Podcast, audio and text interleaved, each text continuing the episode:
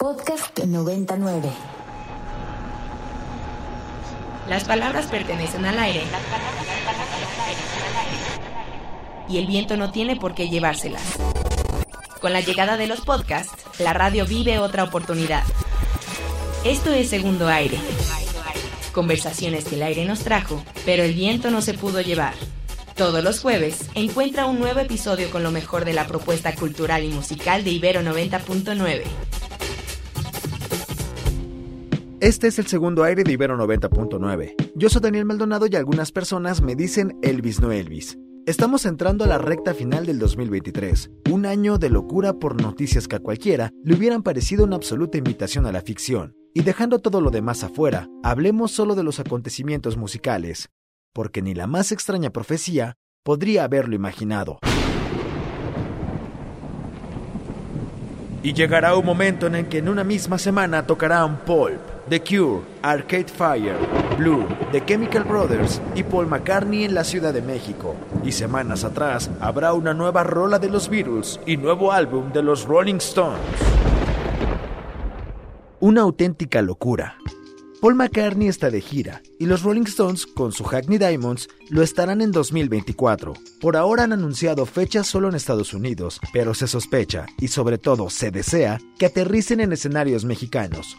Mick Jagger tiene 80 años, Kit los cumplirá en diciembre y Ron Wood es el jovenzuelo de la banda con sus 76 vueltas al sol. A pesar de la muerte de Charlie Watts, eterno baterista de la banda, los Stones demuestran una vez más las ganas de ser y estar. La determinación y constancia en cualquier disciplina artística es necesaria. Sin embargo, el contexto y las circunstancias siempre influyen en cómo se traza la trayectoria.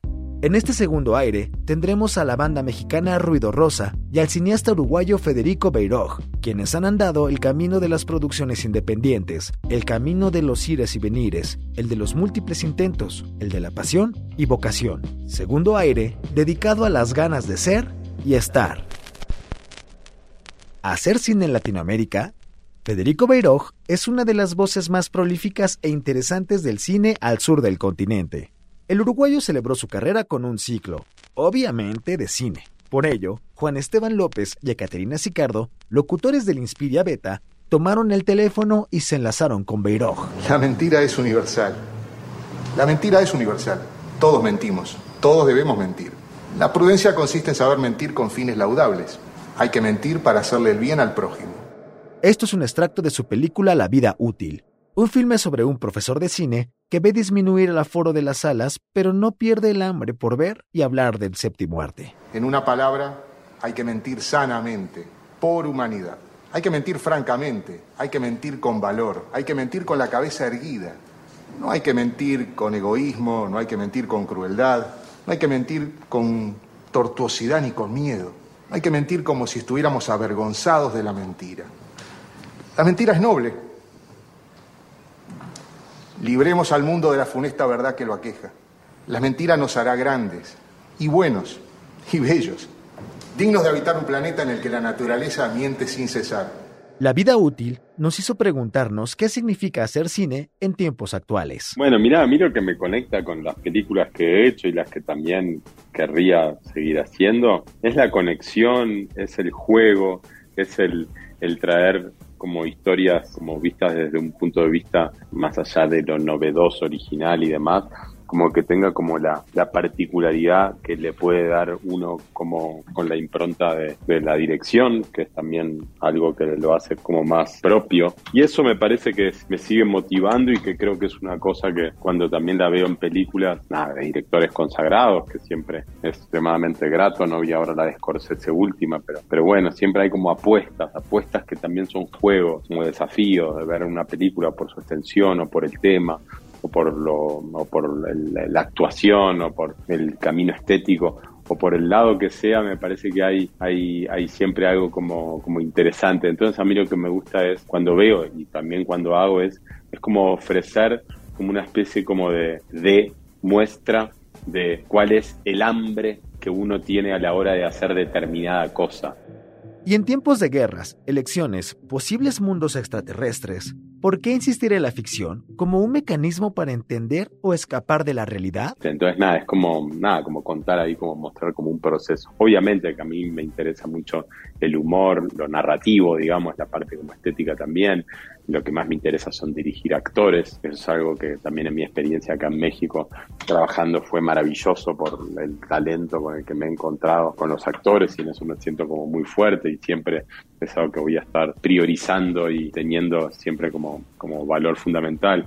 Entonces es como, te podría decir que es como una mezcla de todo eso, pero pero en definitiva sí, siempre me gusta como las películas o embarca, eh, a la hora de ver y a la hora de yo embarcarme a hacer, como que haya como un, como un desafío de que me traigan algo, que me saquen, que me mantengan en un lugar de que no conozco, como un viaje nuevo. Es como invitar a, a un viaje. Escuchar a alguien que ha logrado dedicarse a su vocación siempre será inspirador. Para más conversaciones como esta, escucha Inspiria, de lunes a jueves de 12 a 13 horas a través de Ibero 90.9, estación de radio que transmite desde un país donde el presupuesto a la cultura baja cada año. No quiero espantar a nadie, pero del 2016 al 2023 ha habido una disminución real del 35%. Sin embargo, de acuerdo al presupuesto planteado para el 2024, existe una dependencia cultural que tendrá un aumento del 61%. Ella es el INA, pero todo parece indicar que será destinado a mejorar las rutas arqueológicas del tren Maya. Si quieres saber más sobre cómo se ejerce el presupuesto, visita fundar.or.mx en la sección Sin recursos, no hay cultura. El rock es agresividad, un estilo de vida en forma de protesta, dijo Alice de Ruido Rosa en 2020 en nuestras sesiones de Ciudad Sonar. Guiño guiño, vayan a buscarla. A casi dos décadas de haber irrumpido en la escena nacional del rock, la Ruido Rosa regresaron a la cabina de Ibero 90.9. En el vórtice, con Aldebarán Abraham y Nat Mandujano, soltaron una bomba. ¿Ruido Rosa se despide? La enérgica banda reflexiona hacia dónde canalizarán su energía ahora. Que en realidad yo veo que este o sea, parar este ciclo para nosotras, o al menos para mí, significa como abrir la posibilidad de todas para, para tener nuevas cosas. O sea, de pronto ruido, pues ya llevamos muchos años y creo que era el momento más saludable para la vida de todas, ¿no? Sobre todo porque creo que no, no puede existir una banda si sus miembros no están en el mismo canal, vaya. Sí, y aparte pasa que la gente como que no considera de repente lo que significa tener un proyecto y hacerlo todo solas. Carla Sariñana, Alicia Cepeda, Alejandra Moreno y Daniela Sánchez son Ruido Rosa y por 18 años trabajaron de forma independiente. En este segundo aire, hemos hablado de octogenarios rocanroleando, de hacer cine por voluntad propia, de bajas en el presupuesto cultural y ahora de rockeras mexas haciendo ruido a pesar de todo. ¿Qué significa tener una banda en México? Porque la gente cree, me da mucha risa que la gente cree que nosotros, que alguien nos lleva o que tenemos palancas o que la gente te da dinero para hacer cosas. Y es súper complicado sin una disquera ser independientes desde hace todos los años porque nunca lo hemos nunca hemos tenido. Intentamos tener a gente que nos apoyara y pues no lo hicieron. Entonces, em, entonces pues sí se vuelve como muy cansado tú hacer todo. ¿no? La gente cree que nada más, sí, sí, es como, ¿por qué no, no grabaron más canciones? Es como, ok, porque tengo que primero pagar un estudio y pagar la mezcla y pagar la edición y pagar la portada y quién va a diseñar, o sea, lo que antes o lo que hace una, una disquera grande, em, cuando lo tienes que hacer tú todo, pues sí se vuelve una chamba que no se acaba, ¿no? Entonces creo que también llega un punto en el que es como, ¿cuánto tiempo puedes seguir tú haciendo el trabajo de 50 personas? Entonces, este, sí es lo que la gente no considera como que las bandas independientes hacen, o sea, absolutamente todo, más intentar ser artista, ¿no? Más, ah, bueno, y aparte de todo esto que tengo que hacer en el día, hoy me voy a inspirar para escribir. Hay que respetar que también los músicos tenemos tenemos que tener otras chambas para poder subsistir de esto, ¿no? Porque en México... 15 chambas. En México nadie, ni hasta las bandas más grandes que ustedes imaginan, tienen muchos más trabajos. O sea, nadie vive de la música en México. Es muy, muy complicado. ¿Será la última vez que escuchemos a Ruido Rosa? No lo sabemos, pero todo puede pasar. No perderemos la esperanza. En este cierre de ciclo, nos quedamos con lo que decía Charles Dickens. El dolor de la separación no es nada comparado con la alegría de reunirse de nuevo. Escucha el vórtice con Aldebarán y Nat de lunes a jueves, de 9 a 11 horas a través del 90.9 del FM y en Ibero 99.fm en cualquier parte del mundo. Esto fue el segundo aire dedicado a las ganas de ser y estar. Por ahora decimos adiós y estaremos una semana más recopilando conversaciones que pertenecen al aire y que el viento no debe llevarse. El próximo jueves tendremos un nuevo episodio para ti. La voz y el guion son de Daniel Maldonado, Elvis no Elvis, la edición de Sofía Garfias y la postproducción de Ana Valencia, La Vampiresa. Ranquéalo, ponle 5 estrellas y comparte este podcast. Hasta la próxima.